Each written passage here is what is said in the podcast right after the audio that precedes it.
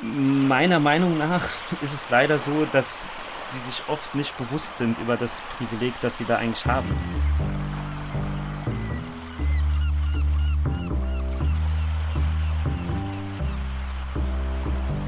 Ich sehe in einer Woche mehr Kinder und Jugendliche, als jede Jugendliche und, und jede Gemeindearbeit gerne hätte.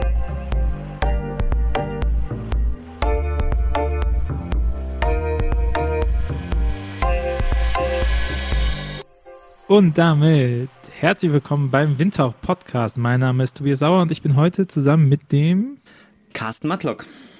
Hi Carsten, wer bist du? Was machst du? Ich bin Lehrer. Ich äh, bin ursprünglich äh, Gymnasiallehrer für katholische Religion, Geschichte und äh, Philosophie, Ethik und habe das auch ursprünglich auf dem Gymnasium gelernt, mein Referendariat dort gemacht und war eine Zeit lang an der berufsbildenden Schule und darf jetzt an einer Schule arbeiten, die Erzieherinnen und Erzieher ausbildet, eine Fachschule. Und dort mache ich überwiegend den Religionsunterricht, aber auch alles, was äh, sonst so äh, anfällt an Themen, die verwandt sind mit meinen, mit meinen Fächern sozusagen. Bis jetzt eine eierlegende Wollmilchsau für äh, Unterricht geworden? Ja, alles, was halt so gesellschaftswissenschaftlich, Sozialkundetage und, und so diese Sachen eben. Ansonsten bin ich im Netzwerk und auch Mitarbeiter des tollen, wunderbaren Netzwerks und darf dort eben auch mit meiner Instagram-Seite ein bisschen über Religionsunterricht schreiben und habe noch so ein kleines Nebenprojekt mit meinem Bruder zusammen, wo wir über Pädagogik ein bisschen nachdenken. Das heißt, erzieh doch mal. Also, das sind so die beiden Sachen, die ich mache. Carsten, wie, wie bist du denn als Lehrer gelandet? Bist du auch einer von denen, der nicht wusste, was er studiert und dann hat er Lehramt genommen? und wegen den vielen Ferien, das darf man auch nicht vergessen. Und die vielen Ferien. Nee. Ähm, tatsächlich, tatsächlich würde ich, war das bei mir schon so, dass ich relativ früh wusste, was ich machen will. Also ich komme so aus der katholischen Jugendarbeit, würde ich mal sagen und habe früh mit Kindern und Jugendlichen viel gemacht, so Kinderfreizeiten, ähm, Messdiener und diese Geschichten und habe gemerkt, dass ich mich da ganz wohl fühle vorne als äh, Erklärer oder ja, Begleiter, als Coach. Und habe mich dann für meine Fächer sehr begeistert Rallye ist dann so spät dazugekommen, weil ich meinen Zivildienst auch bei einer katholischen, Kirchen, katholischen Kirchengemeinde gemacht habe. Äh, habe dann im Studium gemerkt, dass ich dafür brenne, für die Themen, für die Fächer und äh, habe mich von Anfang an in allen Praktika, in allen Situationen, wo ich äh, irgendwie in der Schule war, immer wohlgefühlt. Und äh, deswegen ich sage immer, es ist schon, es ist schon irgendwie ein Traumberuf oder eine sehr schöne Arbeit, die ich auch machen darf. Ja, und mache sie sehr gerne. Kommen wir doch direkt in Medias Res. Ne? Die Frage nach der Sinnhaftigkeit von Religionsunterricht. Also auch für, für Kirche und für Zukunft der Kirche. Weil wenn wir darauf gucken, was, worum, worum könnte es uns gehen, wenn es darum geht, äh, Kirche auch zukunftsfähig zu machen, dann ist ja der Punkt zu sagen, irgendwie Evangelisation, Missionsarbeit, Katechese. So, und jetzt gibt es diesen äh, Rallye-Unterricht, der nicht mehr der ja keine Katechese ist, der irgendwie auch staatlich bedingt ist. Das, also das ist auch ein, ein Privileg von Religionsgemeinschaften, Religionsunterricht geben zu dürfen, auch an staatlichen Schulen, stellenweise sogar mit äh, kirchlichem Personal. Ist das noch zeitgemäß? Du hast das Problem eigentlich wunderbar beschrieben oder die, Zwickmühle, in, in, in, der wir uns befinden mit dem, mit dem Religionsunterricht. Und ähm, es gibt sicherlich viele gute Argumente, den Religionsunterricht abzuschaffen. Aber wir befinden uns normal in der Situation, dass er per Grundgesetz verankert ist. Was natürlich einen immensen Vorteil, besonders für die beiden Kirchen, bietet, weil die einen festen, festen Fuß in der Tür haben, sozusagen. Meiner Meinung nach ist es leider so, dass sie sich oft nicht bewusst sind über das Privileg, das sie da eigentlich haben. Mit, also das Curriculum in der Schule ist voll. Es gibt tausend Ideen, was man noch für Fächer bräuchte oder welche man abschaffen sollte. Nur der Rallye-Unterricht ist noch zementiert, sage ich mal. Zumindest in vielen Bundesländern. Es gibt ganz viele Bundesländer, äh, in denen das ja auch schon nicht mehr so ist, ne? in denen, das, äh, in denen der Religionsunterricht kein ordentliches Lehrfach ist, sprich es gibt keine Noten oder auch vollständig ersetzt wurde. Ähm, durch, durch ähnliche oder andere Fächer, die dann eher Philosophie, Ethik ähm, behaftender sind und so. Ich, ich glaube, der Grund, warum der Religionsunterricht so aus der Zeit gefallen erscheint oder warum du auch vielleicht fragst, ne, ob das noch zeitgemäß ist, dass wir hier das gleiche Problem haben wie in der Gemeindearbeit auch. Die Leute, die vor uns sitzen, die Kinder, die Jugendlichen, die jungen Erwachsenen, sind schon lange nicht mehr die, die die Kirche da sehen würde, sozusagen. Ja, also klar sind so Begriffe wie Heterogenität auch schon längst angekommen überall und das ist auch allen klar. Aber wir haben halt nicht nur kirchenferne und nicht religiös sozialisierte oder auch sogar andersgläubige und konfessionsgemischte, das ist auch alles bekannt, sondern wir haben auch junge Menschen, die einfach ein ganz anderes Bild von Glauben, Leben, Religion ausüben haben, als das eine klassische Kirchengängerin, Gänger wäre. Und das ist eben die große Herausforderung und aber auch die große Chance, würde ich sagen. Das heißt, du würdest sagen, dass ein Hauptproblem vom Rallyeunterricht ist nicht die Tatsache, dass da Leute sitzen, die nicht der Konfession zugehörig sind, sondern dass Leute da sitzen, die prinzipiell schon in die Zielgruppendefinition fallen, aber dass deren Art und Weise, wie sie Dinge betrachten, nicht so ist, wie, wie es denen zugetraut wird. Also, dass, dass ich denke, du würdest meine Sprache sprechen, ich verstehe dich auch, ich verstehe deine Wörter auch, aber du sagst was komplett anderes und so wird es unverständlich. Voll und ganz, ne? Also wenn man sich auch, wenn man sich auch die Lehrpläne anschaut, so ein bisschen, ist halt so, äh, ich sag mal, der Klassiker ganz klischeehaft ist so in der fünften Klasse knüpft man an diese ganzen tollen, schönen Bibelgeschichten an, die in der Grundschule dann auch gemalt werden, ne? Mit dem Abraham, der dann auszieht und das kann man in der fünften Klasse dann schön nochmal. Ja, ne? Das kann man dann alles irgendwie schön aufgreifen und machen und so. Und das hat ja auch alles seine Berechtigung, das ist ja auch in Ordnung. Und irgendwann oder an vielen Punkten verliert das eben, äh, wie du so schön sagst, so seine Sprachfähigkeit. Und das liegt, äh, das liegt daran, dass das Thema immer noch sehr, sehr wichtig ist und auch die Botschaft, die wir haben, äh, auch eine ist, die Anknüpfungspunkte findet in dem Leben junger Menschen und von Kindern aber sie oft einen anderen Weg dafür wählen. Ne? Also ganz viel, sag ich mal, in Freiheit mit partizipativen Elementen, so wie sie eben auch in anderen Bereichen gewohnt sind zu kommunizieren und sich zu vernetzen. Ne? Also wenn man sich mal so anschaut, wie digitalisierte Gesellschaft funktioniert, was das für Auswirkungen hat auf, auf den Lebensbereich junger Menschen und so, ähm, dann finden wir das eben in dieser religiösen Exploration ganz extrem. Aber das ist ja schon super interessant, wenn du jetzt, äh, wenn du jetzt sagst, die Sprachunfähigkeit des, des Religionsunterrichtes oder die Zahnlosigkeit oder so, die kommt daher, dass wir sprachunfähig gegenüber unserer eigenen Zielgruppe ist. Ne? Weil wenn wir in Gemeinde betrachten, dann ist es ja meistens so, dass die Leute uns einfach, dass die Leute es einfach nicht mehr aufsuchen, die damit keinen Kontakt mehr haben. So in, im Religionsunterricht hat man einen gewissen Gruppendruck, positiv formuliert, äh, dass es so ist. Also man kann sich ja immer weiter auch für andere Alternativen entscheiden, aber prinzipiell sitzt man da schon mal drinne und es ist keine ganz so freiwillige Kontaktfläche. Und dann fällt es halt ja auch mehr auf, wenn man sagt so, okay, äh, shit, jetzt sitzen schon die Leute da, die wir eigentlich die ganze Zeit mit Jugendarbeit erreichen wollen und wo wir sagen, ach, warum sind die nicht mehr hier? Wenn die uns mal kennenlernen würden, dann, dann wüssten die ja, wie geil wir sind.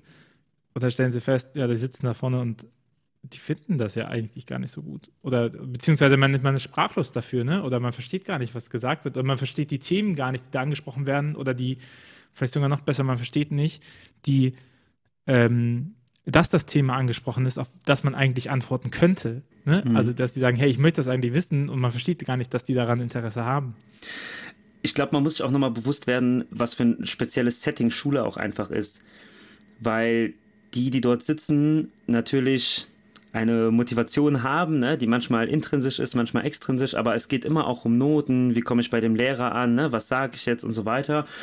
Und der Religionsunterricht muss da ja eine ganz besondere Rolle einnehmen, weil wir ja bestimmte Bereiche gar nicht bewerten können, aber trotzdem irgendwo eine Bewertung auch schaffen müssen, ja, indem wir eben auch so die Bereiche fördern, die in den gesellschaftlichen Fächern auch eben gefördert werden, so. Also das ist so, so ein bisschen, ein bisschen der Zwiespalt.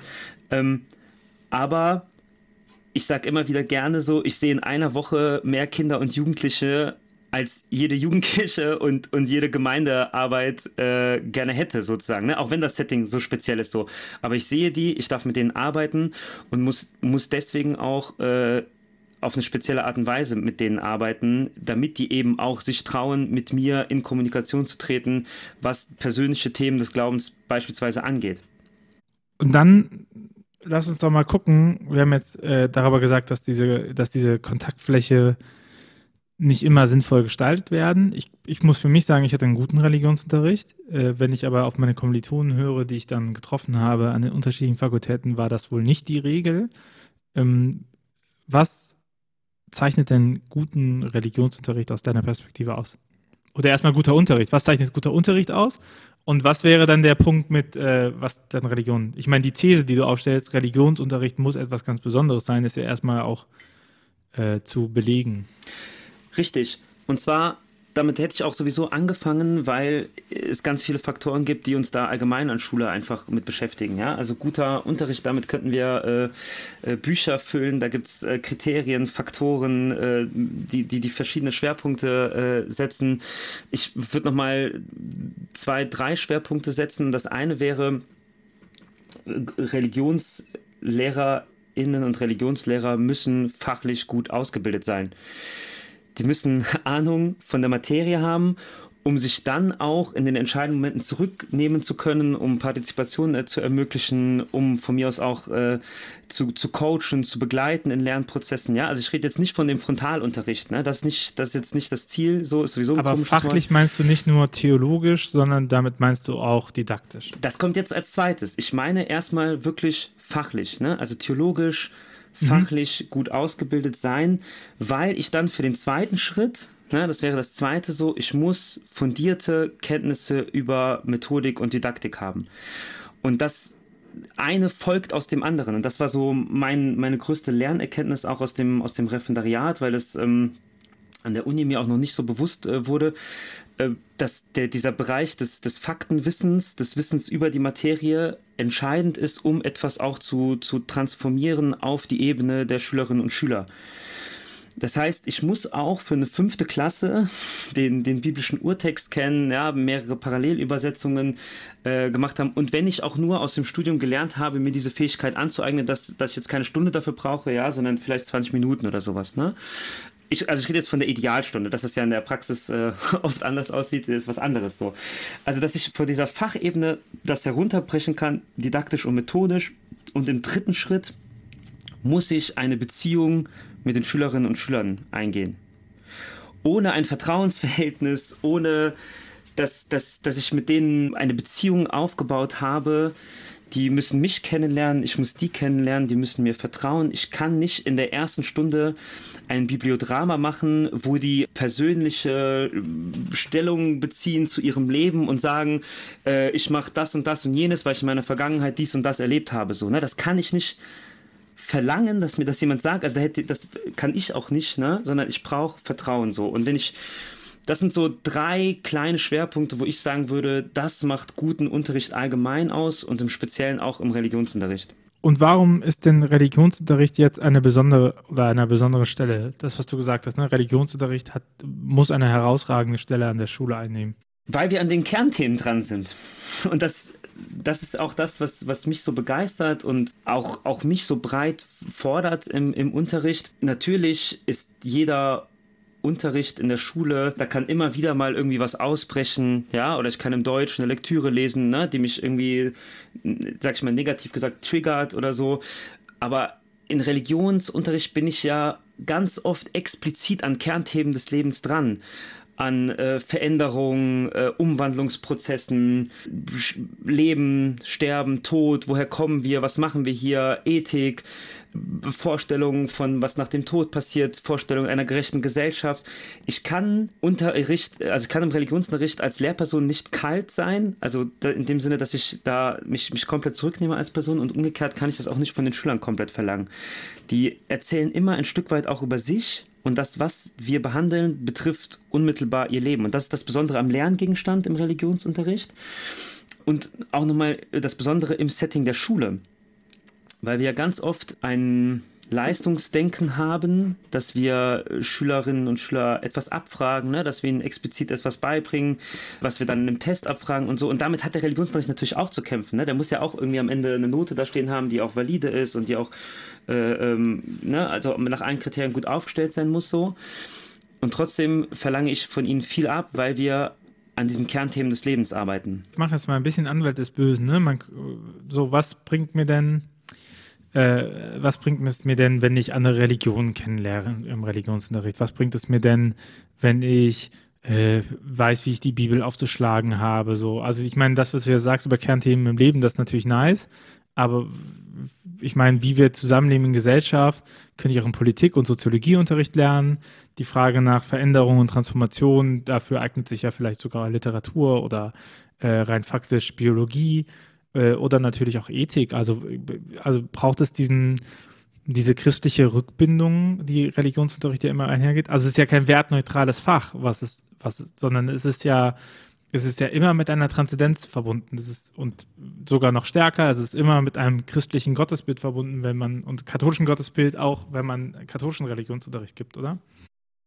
Sehr gut, dass du das ansprichst. Ähm, und ich finde auch die Diskussion um die Abschaffung des Religionsunterrichts oder der, der Ersetzung oder dass man sagt, es kommt in anderen äh, Fächern die Thematik auch vor unheimlich wichtig. Also im Gegensatz zu, zu vielen Bistümern, die dann immer kommunizieren so, äh, nein, die Schüler haben ein Recht auf konfessionelle äh, Trennung und ein Recht darauf, in ihrer Religion unterrichtet zu werden. Interessiert die Schüler meistens ja auch gar nicht mehr, ne? Ist ja, ja total ne? egal. Erstens das, so. die würden fragen, was ist Konfession, aber das ist, das was anderes. Aber die würden fragen wahrscheinlich eher, wie ist der Lehrer? Ist der jetzt bei den Evangelien besser oder bei den Katholen? Ja, und auch ja. viel nach Lehrer entscheiden. Ja, aber ich finde, aber ich finde die Diskussion unheimlich wichtig, weil wir schon längst und das nicht erst seit ein paar Jahren in Konkurrenz stehen auch mit der Antwort, die wir auf diese Fragen, wo ich gerade gesagt habe, das sind Kernthemen des Lebens stehen.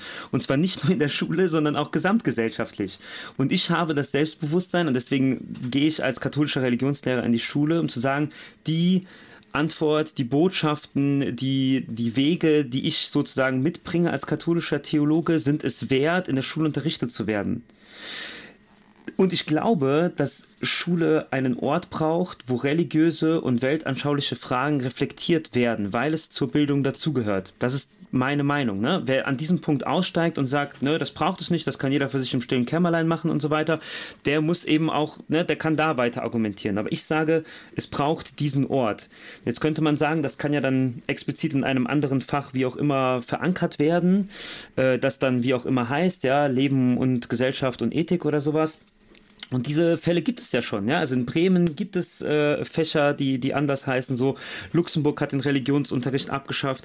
Und ich glaube, äh, auch da, das ist eine Entwicklung, die uns bevorsteht. Also das wird, es wird die Frage kommen, gibt es noch die Legitimation, äh, was, ob, also dass die christlichen Kirchen diesen Fuß, wo ich am Anfang gesagt habe, den, den sie in der Tür in der Schule haben, ist der noch berechtigt?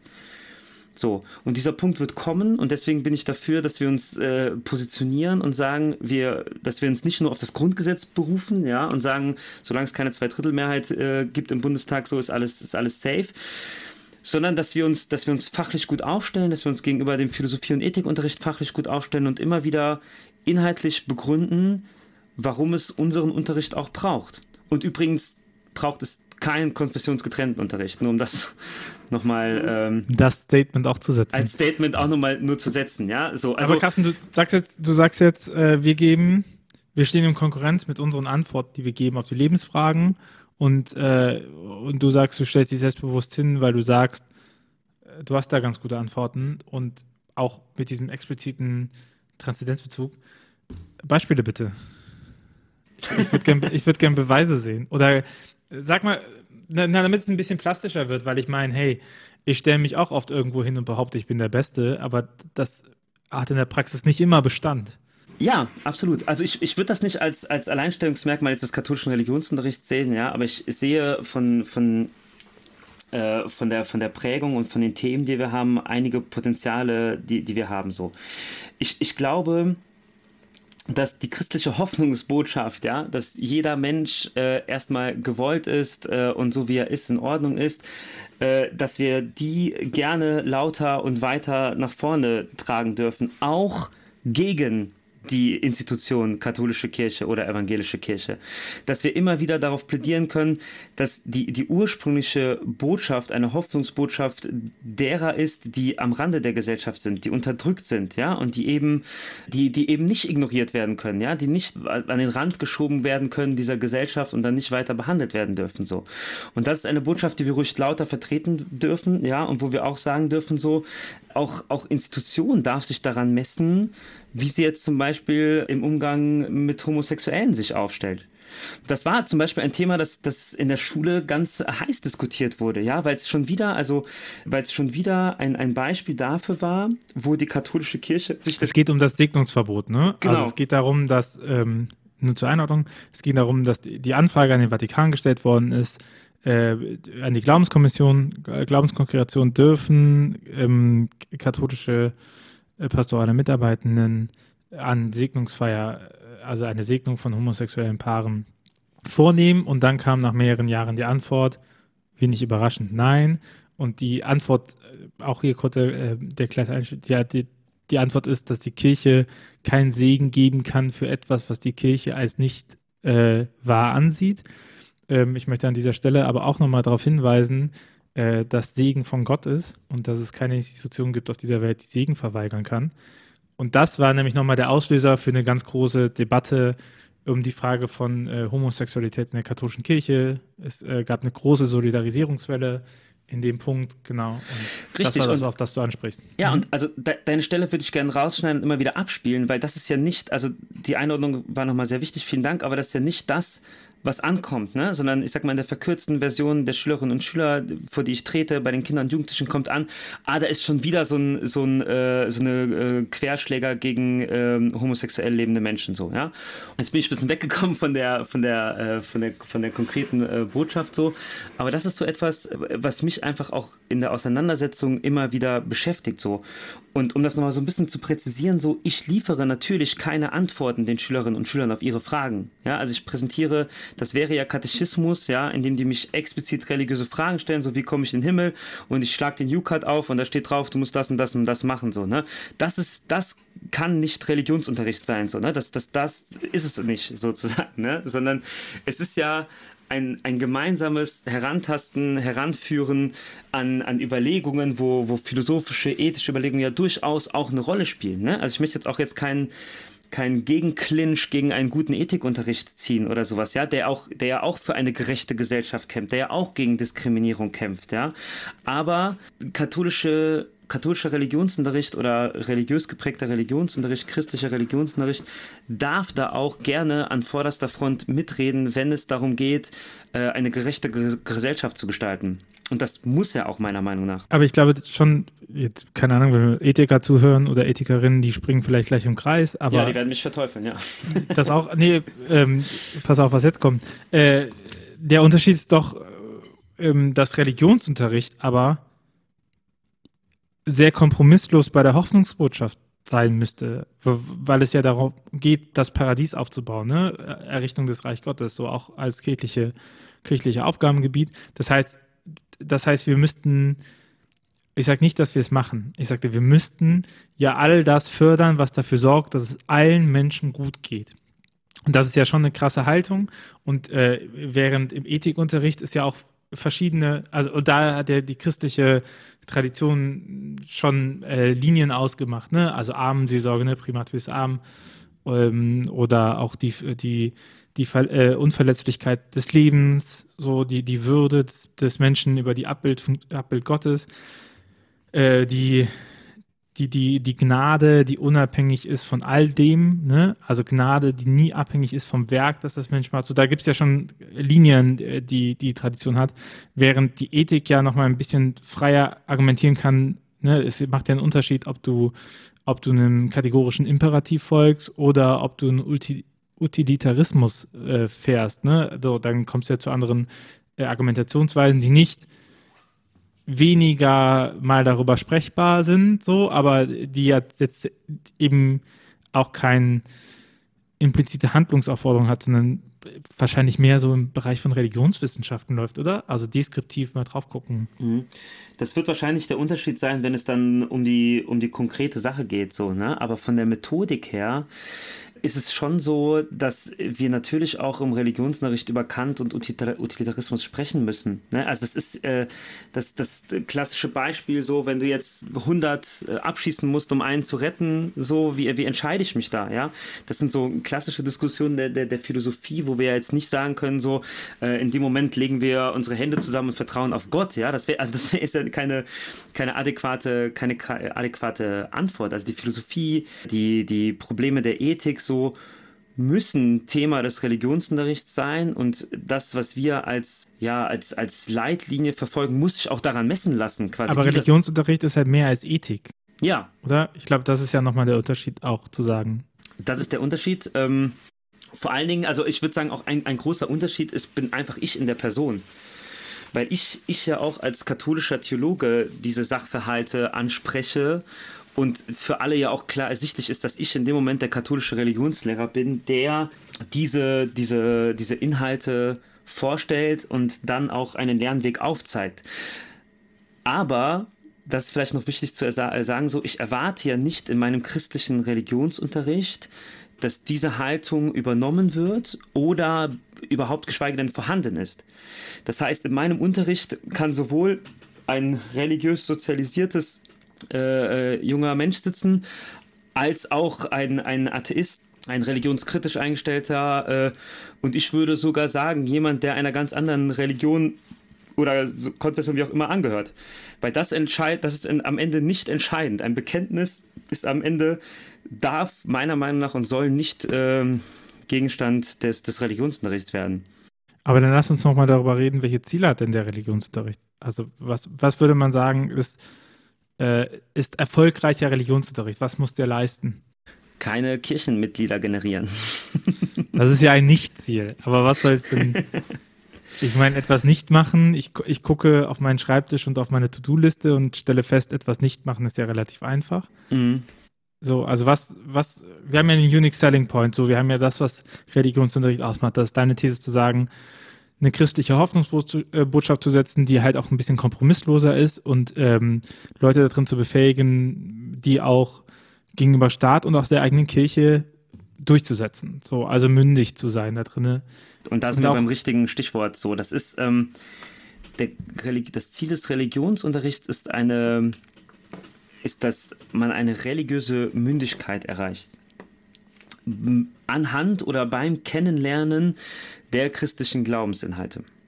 Aber jetzt hast du ja gesagt, selbst ein Artist kann das rein. Wie kann das denn mit religiöser Mündigkeit zusammenhängen? Ja, richtig, weil zu einer religiösen Mündigkeit ja durchaus auch die Entscheidung in Freiheit stehen kann, mich gegen diese Botschaft, Antwort äh, gegen diesen Inhalt zu positionieren. So. Und ich würde auch sagen, auch dann ist ein Religionsunterricht erfolgreich, wenn am Ende des, der, der Schulkarriere ein, eine Schülerin, ein Schüler sagt, das ist alles nichts für mich. Äh, ich finde, die Frage ist irrelevant oder ich beantworte sie gar damit, dass ich sage, das ist alles nicht existent.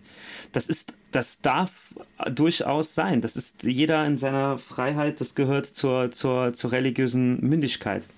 Und das ist ja auch ein Recht, was man vom Staat hat. Ne? Also Voll. ab, ab, äh, ab, dem 14. Ab dem 14. Lebensjahr ist man religiös mündig und kann selber äh, entscheiden die Belange, die seine eigene Religi Religiosität betreffen. Also konkret, man dürfte ab dem 14. Lebensjahr selber entscheiden, dass man sich taufen lässt und die Eltern könnten da nicht mehr intervenieren. Gibt bestimmt irgendeinen Weg, aber äh, von der, von der Grundkompetenz. Und ich meine, mit, äh, mit Rechten gehen ja auch immer, ähm, geht ja auch das Wissen über die Rechte einher, oder? Also dieses Voll. Was bedeutet und, ne, also das denn für mich? Ja klar, das, jetzt, jetzt guckst du ja nochmal, der, der Staat sagt ab 14, ne, aber natürlich hast du ja schon viel früher dass äh, die Autonomiebestrebungen bei, bei jungen Menschen, die sagen so, ich möchte bei diesen wichtigen Themen einfach selber eine Meinung haben ne, oder mitdiskutieren oder eine Entscheidung treffen und so. Und das ist, das ist ja das Spannende bei der Entwicklung der religiösen Mündigkeit, das zu begleiten, so, ne? Also dazu sagen, also ich habe die spannendsten Diskussionen eigentlich mit denen, die von Anfang an sagen so, ey, was wollen Sie von mir? Ich bin Atheist, warum sitze ich hier überhaupt so? Ne? So, das sind eigentlich, weil das ja oft diesen, die prinzipiell Interesse am Thema haben, die ja auch schon sagen können, ich bin Atheist, ne? Da ist ja auch schon unheimlich viel äh, Reflexion passiert, ne? Dass die sagen können, so, ich bin, bin Atheist und verneine, äh, verneine die Existenz äh, äh, Gottes oder ich bin Agnostiker, ne? So, ähm, das, das ist eigentlich so das, das, ähm, das Spannende dann, ne? Also, dass die dann ja dann auch äh, sich positionieren, dass die anderen an der Meinung derer auch nochmal wachsen, äh, dass sie sich austauschen, so. Also da sehe ich unheimlich viel, viel Potenzial. So, ne? Also ich erlebe das ja sowieso oft, also gerade als ich an der Berufsschule war, so, so, der, so der Klassiker, der, der Rallye-Lehrer kommt rein, was soll der Scheiß, ne? Also wozu brauchen wir das? Welchen Sinn macht das und so? Und das muss ja, das müssen ja die wenigsten Lehrer irgendwie, ne? Also es gibt ja die wenigsten Fächer müssen ja erstmal reinkommen und sich rechtfertigen. So.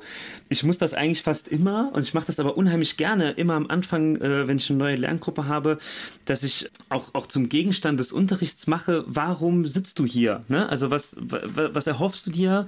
Äh, warum ist das so? Okay, ich verstehe, religiöse Mündigkeit hat, ähm, hat Relevanz für religiöse Gemeinschaften, weil es natürlich auch in gewisser Weise die Frage nach der eigenen Existenz stellt und dass sie sich darüber aus, ähm, ausbaldowern können. Ähm, jetzt aber die Frage, also wir können natürlich auf Staatebene gehen und fragen, was religiöse Mündigkeit für den Staat von Vorteil hat, dass er es auch fördert, aber ähm, lass uns kleiner anfangen. Wie steht denn dann, also wie steht dieses Lernziel in Relation zu den anderen Fächern an Schule? Unterstützend oder in Ablehnung, wie ist da, also ich meine, wenn, wenn wir schon den geilsten Unterricht haben, dann müssten wir ja eigentlich froh sein, dass wir da sind, oder? Ja, ist eine, ist eine gute Frage und ich glaube, auch da spielt auch nochmal eine Rolle, von welchem Grundgedanken wir ausgehen und wo ich sagen würde, religiöse und weltanschauliche Fragen sind Teil unseres alltäglichen Lebens ich glaube, wenn man das so explizit formuliert, das ist, glaube ich, so eine, so eine Begriffsdefinition jetzt so ein bisschen, ja, aber ich glaube, so religiöse Fragen, da steckt ja auch schon drin, dass man so ein bisschen reflektiert hat, ne? Also zum Beispiel so, gibt es Gott oder nicht? Ja, so eine klassische religiöse Frage, würde man jetzt so sagen. Ich würde aber nochmal einen Schritt zurück zu den Basics gehen und zu gucken, äh, gibt es elementare Grunderfahrungen der Menschheit, die es wert sind zu reflektieren. Oder um das nochmal so ein bisschen äh, fachbegrifflicher zu formulieren, so, so ein Transzendenzbewusstsein zu schaffen.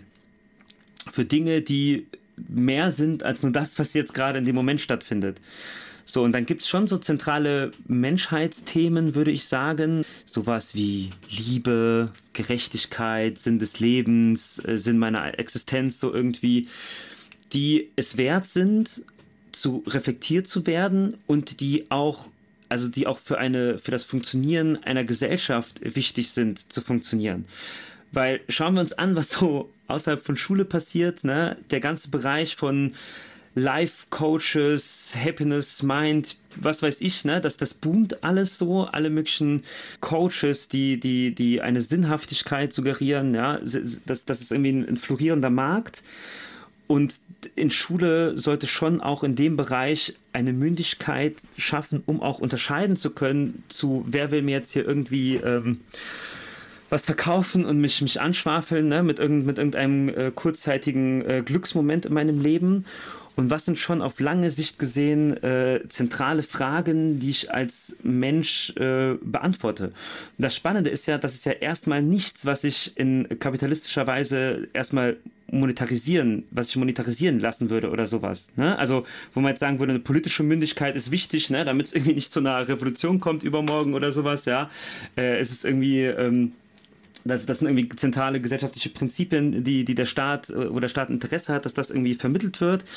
Und das ist beim Religionsunterricht eben nicht so. Ja, es geht, sondern wie aktuell das ist, hat man jetzt eigentlich so an der Corona-Krise nochmal gemerkt, wo ganz, ganz viele äh, zentrale gesellschaftliche Themen auch breit diskutiert wurden. Ne? Die Frage ist, wer, wer, wird behandelt und wer nicht so. Das ist so ein Klassiker-Thema aus meinem Unterricht, den ich immer äh, im, im, Bereich Ethik mache. So, ne? Also die Entscheidung, wer, wer, wer kriegt quasi das, das lebensrettende Medikament und wer nicht so. Wie wollen wir überhaupt in einer Gesellschaft leben?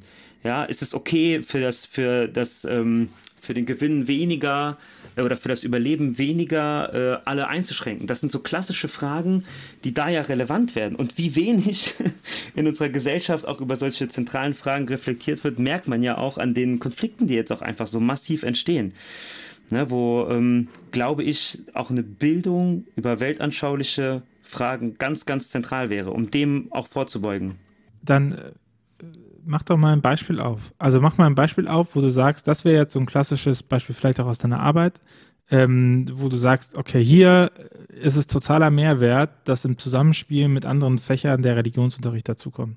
Mhm. Ich habe jetzt natürlich so, in meinem Beispiel habe ich jetzt so das, das große Ganze ne, und äh, nochmal so aufgetan äh, und, und im gesamtgesellschaftlichen Krisen verbunden und so. Ähm, aber auch im ganz, ganz Kleinen, weil wir auch schon über die, die, die Sprachfähigkeit gesprochen haben und so ich mache zum Beispiel unheimlich gute Erfahrungen damit, äh, Texte schreiben zu lassen und vortragen zu lassen. Also so dieses klassische Poetry Slam, wenn man das so nennen möchte, äh, oder Preacher Slam oder einfach halt auch mit, mit eigengeschriebenen Texten Gedanken vorzutragen und zu performen. In das Poetry Slam äh, Projekt, da, da, da ging es ja nicht um, wir machen ein Poetry Slam, sondern da ging es um Gottesbilder. Richtig, richtig. Also das war, also das war, als ich, als ich das Projekt quasi gestartet habe, ich habe das mittlerweile so in verschiedenen Vari Variationen gemacht, kann man auch zu verschiedenen Themen machen. Aber da ging es darum, dass ich sozusagen das klassische Religionsunterricht noch geguckt habe, was, was gibt es für, für Gottesbilder, so wie, wie, was ist so dieses klassische Gottesbild, wo kommt das her und so weiter.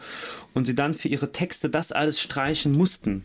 Das heißt, sie durften explizit nicht über das schreiben, äh, was wir begrifflich vorher gesammelt hatten, sondern sie mussten dann über alles andere schreiben. Ne? Das kommt natürlich dann zum riesigen Clash und dann sind wunderbare Texte herausgekommen, die über, ähm, na, über alles Mögliche, über Zukunftsangst, über Druck in der Schule, über persönliche Suche nach Gott. Äh, ähm, also das sind, da kommen immer tolle Sachen raus. Aber was ich damit eigentlich sagen wollte, ist, in solchen Projekten wird halt deutlich, dass wir da auch ganz zentrale Kompetenzen schulen im Religionsunterricht. Ne? Also ja, das halt auch existenziell ist. Ne? Also die Frage nach Gottesbildern. Ich meine, der, Vorwurf gegen den Religionsunterricht ist ja auch ganz gerne zu sagen, naja, entweder macht es halt gut und dann interessiert es keinen, ne? So, oder äh, dann, um das irgendwie zu kaschieren, macht ihr so Larifari-Unterricht mit Händchen halten, anfassen und irgendwie Ethik. Hm, kann man ja mal machen, dann, dann passt es so, aber ich meine, Gottesbilder ist ja schon eine ziemlich, also ich würde sagen, das ist sehr explizit Religionsunterrichtsthema. Und jetzt sagst du, okay, von da aus hingehen und äh, zu merken, wenn ich das ehrlich mit den Leuten anfasse, dann ist das nicht ein Thema, wo es darum geht, dass irgendwie mal über Gott gesprochen wird, sondern dann wird halt deutlich, dass die Frage nach dem eigenen Gottesbild eine existenzielle Frage ist, was natürlich im, im Kontext von ihr seid ein Abbild Gottes, also das ist jetzt nichts, was man vielleicht den Schülerinnen und Schülern sagt, aber in dem Kontext auch nochmal deutlicher, was bedeutet es denn, Abbild Gottes zu sein? Naja, das bedeutet wahrscheinlich, dass die Frage nach dem Gottesbild und wie ich mich leiten lasse in der Welt auch eine existenzielle Frage wird. Ne? Wie sehe ich mich, die Umwelt und das, was darüber hinausgeht? Richtig, und genau das schafft man durch, durch, das war jetzt ein Beispiel für so eine Methode, wo man sich einer so schwierigen Frage annähern kann und dann auch Antworten bekommt, mit denen man vorher einfach nicht gerechnet hätte. Wo dann Schüler plötzlich über, über Dinge reden, die jetzt, die jetzt nicht eine reine Wiedergabe von, von vorgefertigten religiösen Vorstellungen sind, sondern plötzlich geht es äh, um existenzielle Fragen so des, des Lebens. So. Und nochmal ganz wichtig auch zu sagen, so, auch im Religionsunterricht arbeiten wir an zentralen Kompetenzen, die entscheidend sind, auch die in Schule beigebracht werden sollen. Ne? Also auch sowas wie Texte schreiben, performen, äh, da in Gruppen zusammenzuarbeiten, äh, ne, was herzustellen im Team. Das sind alles ja auch, äh, auch da methodisch nochmal äh, wichtige, wichtige Kompetenzen, die, die wir da schulen. Und du hast gesagt, das lässt sich jetzt nicht klassisch äh, kommerziell ausschlachten, aber ich meine, wenn man nochmal guckt, wie krass dieser Wag, äh, dieser, dieser, wenn man nochmal guckt, wie krass dieser Markt an Selbsterfahrungscoaches und an, ähm, an Produkten, auch die Esoterik, die ist jetzt ein bisschen gefühlt wieder runter, ne? aber die war auch schon mal vor ein paar Jahren nochmal stärker und Selbstwirksamkeitsdinger, an Resilienzarbeit, an Achtsamkeit, an Spiritualität, also wie viele Leute äh, da Geld investieren, zeigt ja nochmal, rückwirkend, wie stark das Bedürfnis ist und wie stark die Leute das als notwendig für ihr Leben betrachten, dass sie sogar bereit sind, dafür Geld auszugeben. Ne? Und dann nochmal überlegen, dass wir ja eigentlich die Struktur hätten, genau dieses Bedürfnis, also äh, bei diesem Bedürfnis eine Kontaktfläche zu finden. Richtig. Und das ist ein ganz entscheidender Punkt, den du ansprichst, weil letztendlich wir ja eine riesige Kontaktfläche haben in der Schule, um genau äh, dieses, dieses Thema anzusprechen oder auch sensibel machen äh, so dafür. Und das ist oft eine Chance, die verspielt wird so ein bisschen, ja, indem man irgendwie mh, mm, mit, mit Zielen reingeht, äh, also der, so der klassische Vorwurf, sage ich jetzt mal, äh, so wäre so, ah ja, die, die haben ja heutzutage gar kein Interesse mehr am Rallye-Unterricht, ne? Oder ach ja, die interessiert ja eh nicht, was ich zu sagen habe und so.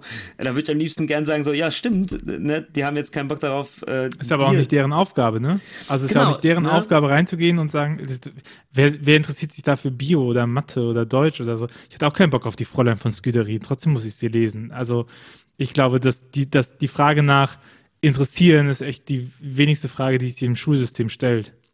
Boah, nicht, dass ich, man also das auch äh, reformieren könnte, aber ja. es ist ja nicht so, dass du in die Schule, Carsten, bitte, geht ja nicht in die Schule rein und dann sagen, das Schulsystem sagt, oh, das hier sind die, deine interessanten Bedürfnisse, die erfüllen, sondern du hast ein Curriculum, was vom Kultusministerium je nach politische Großlage der Bundesländer abgesegnet worden ist und da sitzt man halt erstmal drinnen, ne? Also das gibt also das Schulsystem so her. Vielleicht, vielleicht, vielleicht, bin ich da ja sehr idealistisch oder äh, ein, äh, ein Traumtänzer oder so, je nachdem, wer das jetzt hier hört.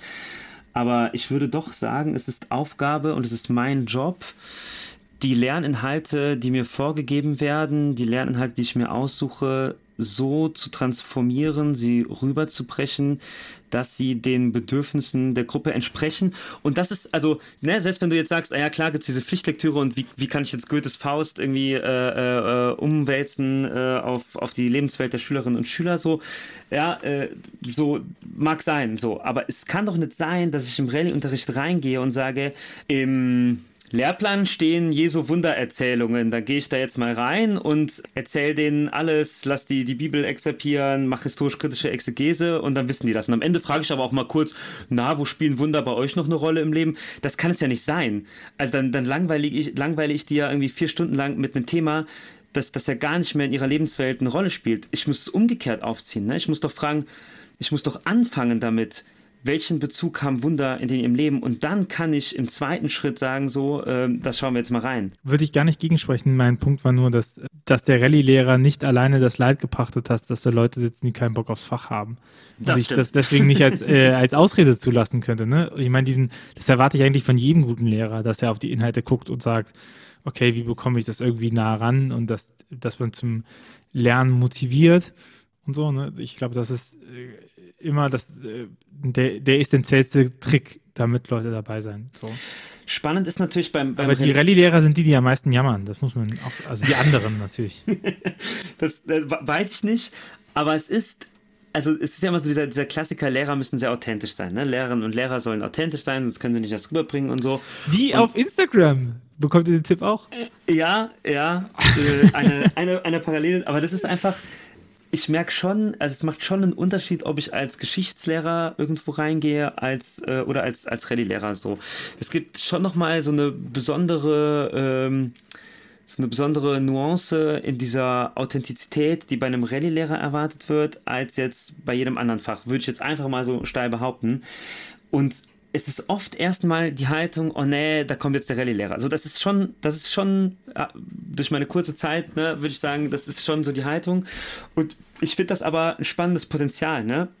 Weil man die ja genau da dann, dann greifen kann und sagen kann, ne, welche Negativvorstellungen existieren da denn schon? Ne? Woher kommen die? Äh, kommen die vielleicht ja auch aus irgendeiner religiösen Prägung oder Nichtprägung oder wie auch immer so? Und das ist schon, würde ich sagen, eine, eine Besonderheit des Faches oder auch eine besondere Herausforderung, die dem, die dem Rallye-Lehrer irgendwie nochmal anhaftet. Zumal ja auch viele Kolleginnen und Kollegen explizit äh, an, in und bei Kirche eingestellt sind äh, und dann ja auch nochmal so als äh, Kirchenvertreterinnen und Vertreter da irgendwie auftauchen, was auch nochmal eine besondere Herausforderung einfach ist.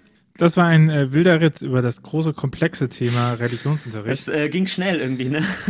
ja, und ich, ich meine, äh, man darf natürlich jetzt nicht der Illusion sich hingeben, dass äh, dieses Thema, was ja auch äh, mit, viel, mit viel systematischer Überlegung über Jahrzehnte und verschiedene Ansätze, wie man Religionsunterricht gestalten kann, das ist jetzt mit äh, einer kleinen Podcast-Folge abgefrühstückt ist. Aber Carsten, ich äh, danke schön schon mal für dein Plädoyer für den Religionsunterricht und äh, über die Chancen, Chancen und Risiken sowie Nebenwirkungen.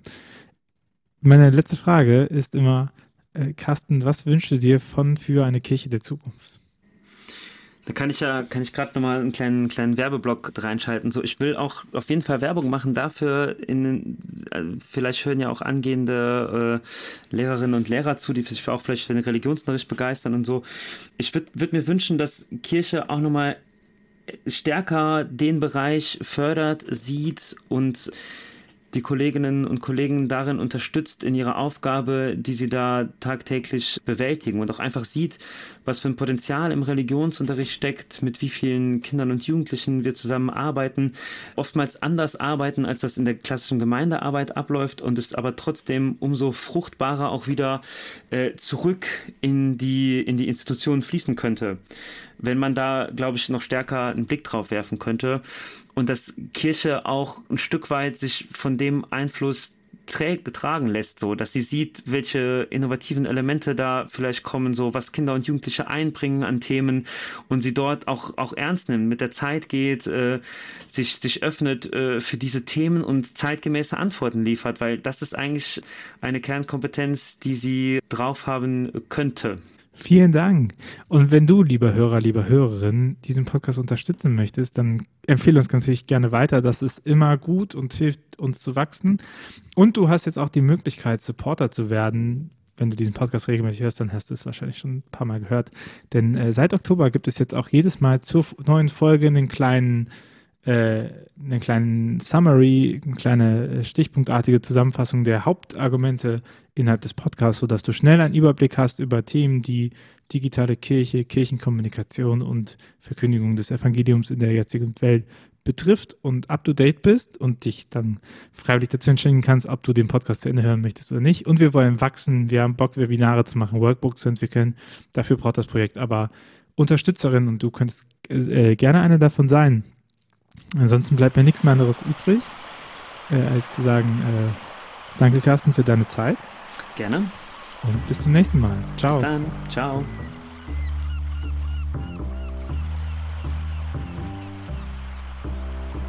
Dieser Podcast ist eine Gemeinschaftsproduktion von Ruach Jetzt und der Evangelischen Arbeitsstelle für missionarische Kirchenentwicklung und diakonischen Profilbildung MIDI. Produziert von Ruach Jetzt. Mehr Informationen findest du auf windhauch.ruach.jetzt.